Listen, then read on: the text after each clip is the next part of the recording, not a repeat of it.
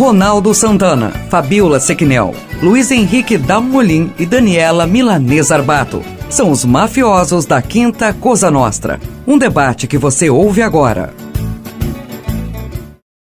Você que está entrando nas redes sociais da Rádio Monte Carlo FM 107.9, seja muito bem-vindo, seja muito bem-vinda.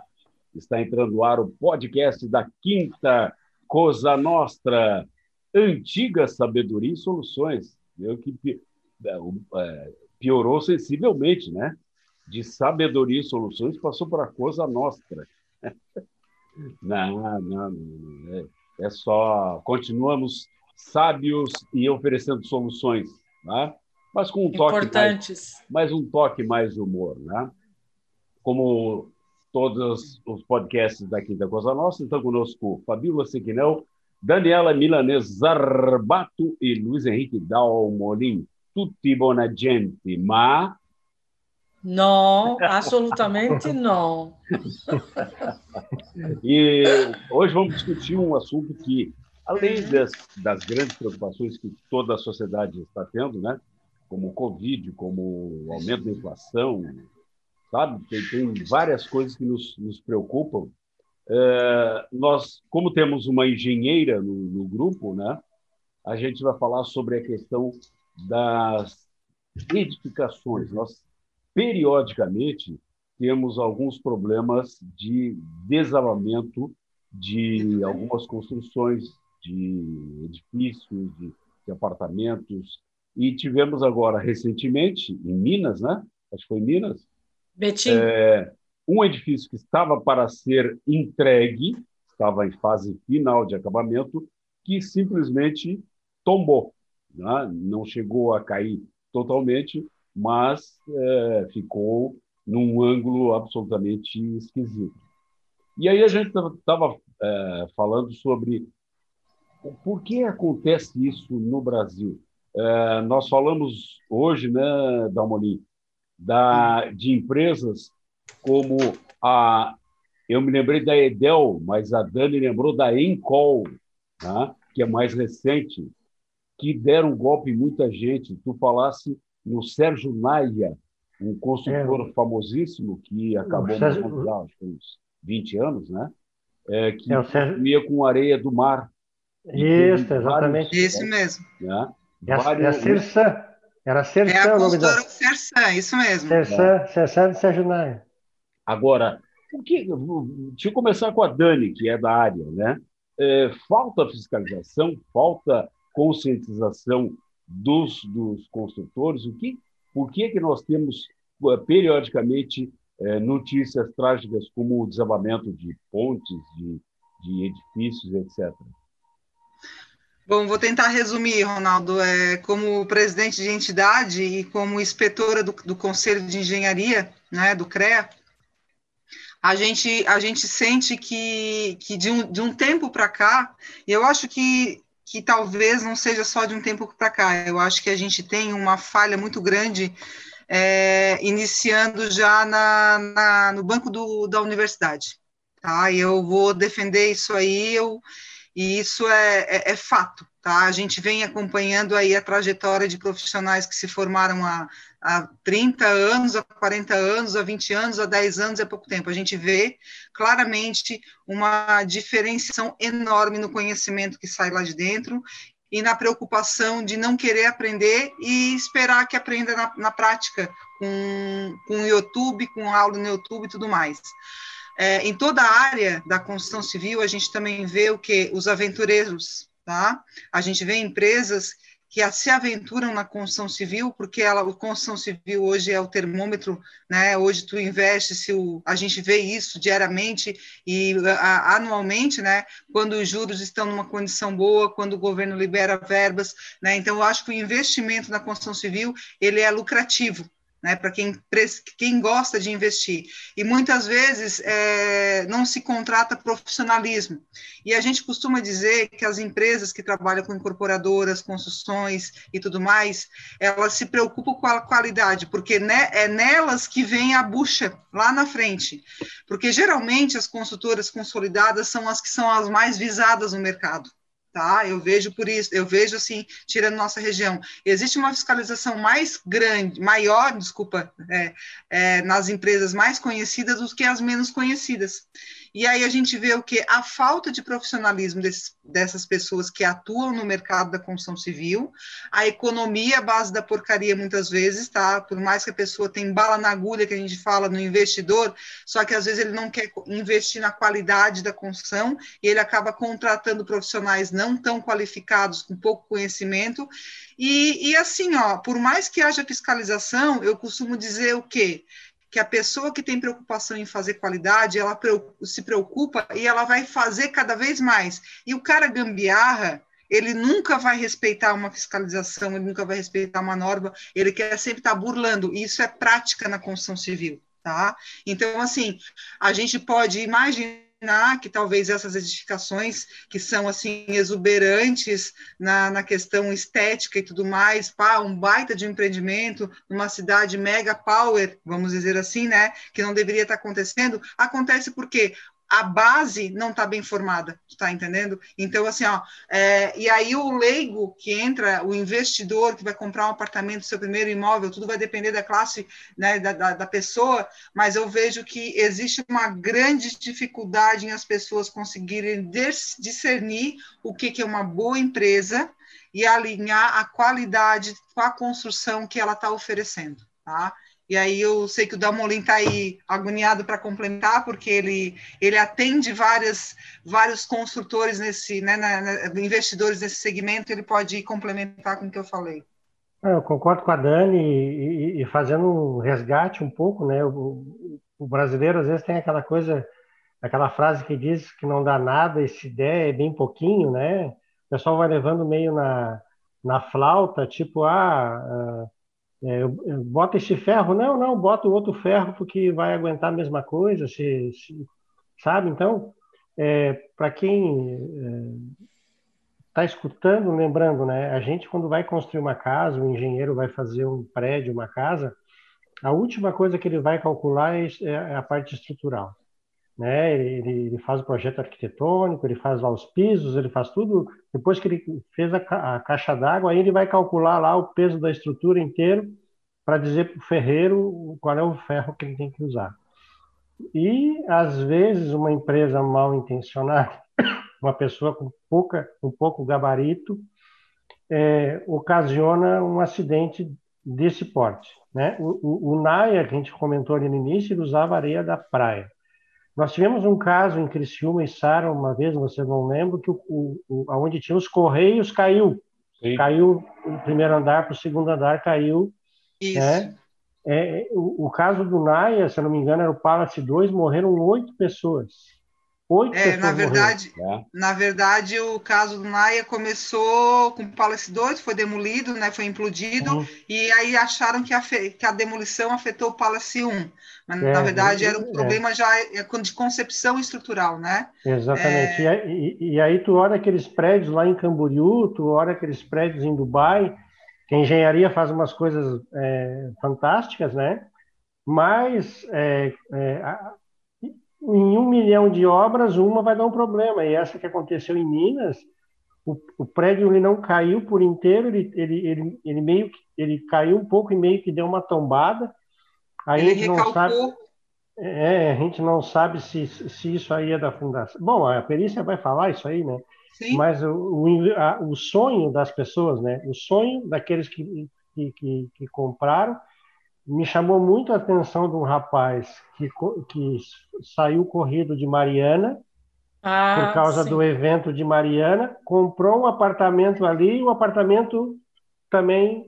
Então, olha o sonho dessa pessoa, o quanto que foi. É, por um lado, ele escapou duas vezes de, de morrer, digamos assim, mas por outro lado, ele teve é, dois investimentos da vida dele que não foram corretos. Né? o caso dele foi de Brumadinho, né? Ele saiu de Brumadinho e, e parece que investiu ali e, e por pouco. É, eu, eu, só gostaria de dar duas, é, duas, falar sobre duas situações. Uma, é, em 2013, eu recebi aqui é, em Santa Catarina um professor de história da Universidade de Pádua e eu fui levá-lo para conhecer Orleans. E na Praça de Orleans, na igreja, coincidentemente, tinha é, a praça ela é circundada por ruas, tinha a construção de quatro edifícios. Esse professor olhou para um prédio e disse assim para mim: Meu Deus, mas essa construção de vocês continu consegue ficar em pé com tudo aquilo que é colocado dentro depois? Eu nunca vi uma construção de prédio desse jeito. Isso me chamou a atenção de uma tal maneira, porque para mim era comum olhar aquela cena das estruturas laterais sendo erguidas com aquelas vigas de, de concreto e depois eles vão fechando as paredes com tijolos. Ele ficou apavorado. E o é outro que, ponto. Mas como eu, é que é feito na. Como é feito eu, na. É, é diferente?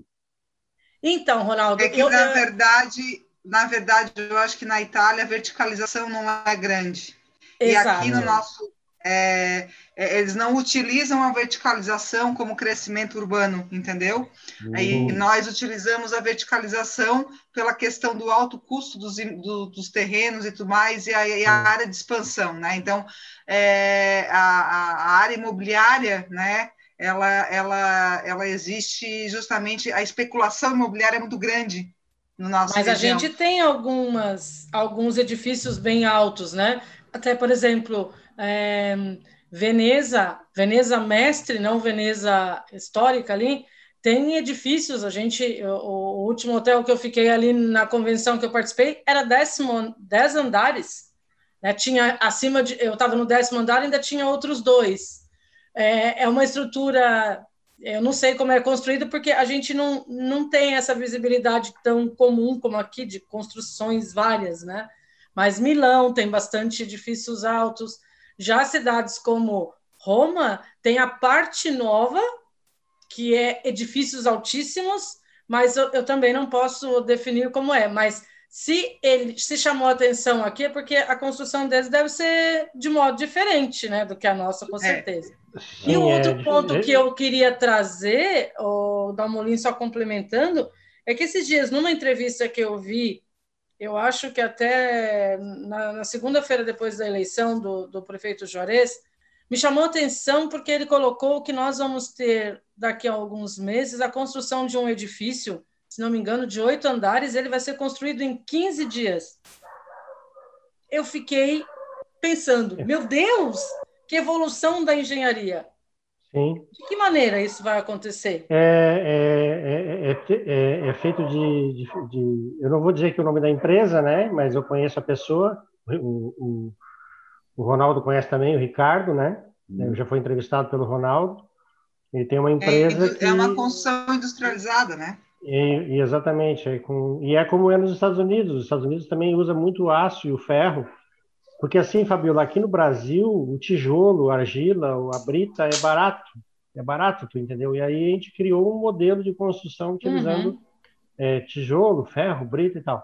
Na Europa eles usam um outro modelo, nos Estados Unidos outros modelos. Então cada, cada digamos, cada localidade, cada a engenharia vai se adaptando conforme conforme, é, conforme o clima e conforme a evolução, né?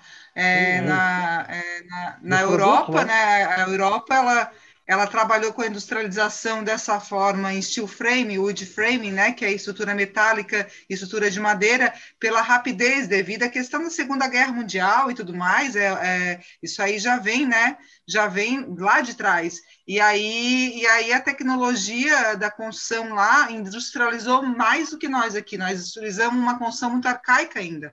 Né? Então, é, existem, existem relatos de, dos americanos, vamos falar dos americanos, pra, uh, tinha uma época que para eles utilizarem o concreto armado, que é o aço, né? O aço, o cimento, a brita, enfim, tu tinha que justificar por conta dos resíduos que gerava, entendeu? O, o resíduos da construção é um outro problema muito sério ao meio ambiente, então existe também essa preocupação nos países mais desenvolvidos em, em reduzir. Nós aqui ainda temos, assim, né? A, nossa mão de obra, podemos dizer assim, a nossa forma construtiva antiga, né? E aí, e aí ainda está muito caro para tu modificar bruscamente uma tecnologia é, dos outros países, porque por conta justamente da, da mão de obra tu vai ter que fazer um treinamento. Então, o, a empresa aí que o Dalmolin comentou, né, que vai fazer essa construção aqui nesse prazo, ela praticamente ela vai vir só encaixar, ela já está sendo montada na empresa, né? Então é uma é uma é um steel frame que nós nós falamos, é a construção steel frame que ela vem em cima do caminhão e vai encaixando e no instantinho está pronto. Né? Então, então essa, isso é o futuro. É, e ela se é associou um... agora, ela, ela, ela, ela foi vendida uma parte dela para uma grande empresa de, de, siderúrgica, tá? Então vai ter vai ter fornecimento aí para de ferro aí para eles é bastante, né? Mas eu fico pensando Gerdau naqueles comprou, lá. Né? É, é, é Gerdau, exatamente. E eu fico me lembrando assim, é, aqueles caras lá não conseguiram fazer o seguro do prédio, né? É, imagina tu comprar um prédio, teu sonho ali, tu olhar, o prédio está é, emborcado, né? Tu investiu todas as tuas economias é, é, e é o sonho de todo mundo ter a casa própria, né? Vamos falar a verdade, todo mundo quer ter sua casa, quer ter seu cantinho e, e, e acontecer isso. E a empresa é, não vai ter condições de ressarcir ninguém, né? Porque como é que vai se erguer? Né? geralmente trabalha no limite ou, ou adiantando pagamentos, né, Dani? Vendendo é. na, já com reforço do próprio dinheiro do cliente, né? A coisa ficou complicadíssima. É, e aí, é, é, pegando ali o que o Ronaldo questionou, né, sobre questão de fiscalização, Ronaldo, essa, é, a gente pode, né, não precisa ir muito longe, há menos duas semanas teve aquele desabamento ali na, em Braço do Norte, né, daquela obra pública eu não sei se vocês souberam de um, de um ginásio aqui ah, em Braço Norte, ah, faz é verdade, é verdade. desabou o telhado. Ah, aquilo ali, aquilo ali, a gente não sabe ainda, está sendo feita a perícia, mas assim, pela experiência que a gente tem, assim, só pela visibilidade da, das fotos, das imagens, é um, é uma obra muito simples e que ali faltou uma expertise na, na execução, foi uma falha é, na, é, talvez na visualização ali do dimensionamento do, da estrutura de cobertura, num vão muito grande que a gente fala, vão né, entre apoios, e a, a estrutura pesada demais para aquilo que ia ser, né, é receber, acabou forçando e, e, veio abaixo. Então, assim, ó, aonde teve a falha? Foi na economia? Foi na, na falha do projeto? Foi, né, é, aí vai vir a perícia vai acusar. Né? Então, assim, ó, se estava fiscalizada, estava. Tinha uma responsabilidade técnica ali já atestada através da placa, através da anotação da ART, que a gente fala, né? E essa pessoa ela vai ter que responder, ou o projeto ou a execução, dos dois, um. Só que assim, quem é que paga a culpa? É, é uma é obra pública, né? É, vai ter que arcar a empresa, a, a, empresa vai ter que arcar, com certeza. Se ela executou errado, ela arca. Se foi a culpa de projeto, e que ela seguiu o projeto, a empresa, quem vai arcar é somos nós, de dinheiro público. Né? Então, daí a consultora não tem culpa, a empresa que está construindo não tem culpa. A gente também não sabe, né? Então, enfim, é, é, é uma preocupação. Então, a fiscalização ela acontece a partir do momento que ela é detectado que existe uma ART, um documento assinado por um engenheiro. Agora, o que está por trás desse engenheiro de conhecimento, que é o grande problema que a gente tem que se preocupar. Eu não estou aqui dizendo que todo mundo é ruim, não. Todo mundo tem que aprender, tem direito a aprender. Mas eu vejo que há, há de uns anos para cá, e né, o que era, o que é hoje, a gente acompanha o receio de profissionais que estão, às vezes, 5, 10 anos no mercado e que não têm, assim, um, sabe, assim, eles têm um medo, uma segurança, sei lá, jurídica em função de N fatores, tá entendendo? e isso que nos preocupa. Você já te passo, Dalmari, você não acha que deveria haver uma, para cada uma das condições, eu sou favorável a isso, o, o tipo, um exame pós-graduação, tipo OAB? Eu, na verdade, assim, Ronaldo, eu, eu concordo. Eu concordo porque se você tiver essa requalificação, claro. você sabe se a pessoa está atuante no mercado, está se, claro. se aperfeiçoando ou não. O mínimo, não, mas tem um mínimo de, de, de condição ao sair da universidade, né? E, e, eu sou favorável também a que os professores universitários sejam testados periodicamente também, sabe? Fala, Dalmolin. Não, eu até ia perguntar para a Fabiola, que é da região lá, É, é, é porque assim, para fazer aquele prédio, o pessoal fez uma fundação e tem tipo de solo diferente em cada região e lá provavelmente também. Mas naquela região, é, fiquei com a, com, a, com a, curiosidade: será que tem muito abilo sísmico lá? Tem muito tremor de terra? Porque assim, tem uma parte de Minas para cima que tem, né? Sim, é, na realidade, a Itália toda. Tu está falando da Itália ou daqui da. Não, não, estou falando, tô falando desse prédio, desse prédio aqui ah, Brasil, em Minas. Aqui em, em Minas ali, porque tem uma parte, uma região de uma região de Minas que sempre tem. É, o pessoal faz, aparece na televisão e tal, que, é, que, tem tremores de terra, o pessoal sai no Nordeste. Mar... É, é, abalos, né? Abalos é. sísmicos, sísmicos que, é, que, que às vezes não são perceptíveis. É, é, percebidos, né? Porque eles são muito pequenos. O que, que acontece, Dalmolin? Minas, é, Betim é grande Florianópolis, é grande Belo Horizonte, né? Grande BH. E o que, que acontece? É, cada região ela tem uma propriedade. Eu, quando eu vejo o solo em Minas Gerais, por exemplo, a minha cidade é uma cidadezinha de interior, não existe muitos problemas de erosão, mas é uma terra muito vermelha que quando ela molha, ela vira um barro. E depois que seca, quando tu vai pisando, ela vai rachando. Então, obviamente, é uma estrutura que a fundação dela tem que ser muito bem pensada. Porque se a, é, eu, pelo pouco que eu vi e entendo, a leitura que eu fiz desse, do, desse, da situação desse prédio foi exatamente por conta de é, o solo é, é, tar, tar, tar, estar molhado. É como se tivesse entrado água por baixo e, e, e, e, mexido. Então, eu não sei que análise de solo, como é que se faz análise de solo para fazer esse tipo de, de, de aterro. E que estrutura que vai embaixo de um prédio. Inclusive, né? a, a, dizem que houve uma movimentação do solo nesse, nesse edifício que não chegou a tombar todo, mas ele, é, ele arriou, né? é que porque o solo cedeu. Pois é. é daí, daí, não é culpa de ninguém, né? Aí como é que tu vai é. é. É, não, na assim. realidade tem que ter culpa, porque quem não, é que vai construir um prédio não, vai, aí, vai, analisar aí, a terra que está construindo. Não, não, não, tudo bem, eu entendo, tem que fazer, tem que analisar, tem que fazer a fundação e tal, mas é, o que eu quero dizer é que foi uma coisa do, do da, da, natureza que aconteceu, não foi, não foi provocado pelo, pelo dono da, da construtora. Na verdade, na verdade assim, Dalmolin, é, quando você vai iniciar um projeto, a primeira coisa que tu tem que fazer é a sondagem do solo. É. Tem que verificar, tu tem que verificar qual é a situação que está o teu solo. Independente se tu tens um prédio do teu lado que foi feito de uma forma, e é uma prática muito comum, volto vou a dizer, tá? Que a economia à base da porcaria, às vezes os, né, os, os que constroem aventureiros, eles gostam de utilizar a sondagem do vizinho para economizar com a sondagem do seu lote. Ah, porque o meu vizinho de fundo, de trás, de do lado, fizeram e tem a sondagem igual. O meu não vai ser diferente. E aí, justamente, acaba o quê? Aí, é, aí tem que dar de relho, né? Aí a gente diz que tem que dar de relho. tem calculista que se baseia nisso. Tem calculista que não desenvolve projetos se não tiver a sondagem do solo.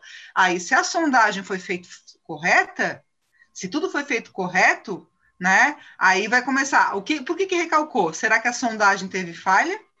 Será que o, o, laudo da sondagem não relatou realmente o que tinha? Será que a quantidade de furos feito numa sondagem do lote obedeceu à norma? Porque existe uma norma na quantidade de furos que tu faz, dependendo da quantidade de furos, o custo muda da sondagem. Então, assim, ó, tem uma série de fatores. Então, assim, até tu chegar no funcionamento de uma estrutura que vem depois da arquitetura pronta, né? Tu tem um longo, tu tens um caminho bem antes para fazer. E muitas vezes se atropela entendeu? E é comum que, às vezes, a empresa querer lançar no mercado, ou querer acelerar, ou porque tem um concorrente lá que já lançou aquele mesmo padrão, ele quer fazer, né? Também para não perder tempo. Tem multa, né? Tem multa de entrega, né? Tem uma série de fatores. Na verdade, assim, hoje o mercado imobiliário ele corre quanto tempo entre os próprios construtoras se, né, eles criam ali um ranking de, né, de, de oferecimento de imóveis para o mercado. entendeu? E isso é vantajoso para todo mundo, porque daí então, fica balanceado o valor dos imóveis. Né? Então, né? então existe uma especulação imobiliária muito grande por trás. Então, é, o que está dizendo é o seguinte: há sempre uma possibilidade de responsabilizar alguém, ou uma entidade, uma empresa, por uma situação dessa. Sim, alguém é responsável. Não é, é, assim, ó, a não ser que foi um fenômeno sobrenatural que aconteceu ali, que é muito raro isso acontecer, entendeu?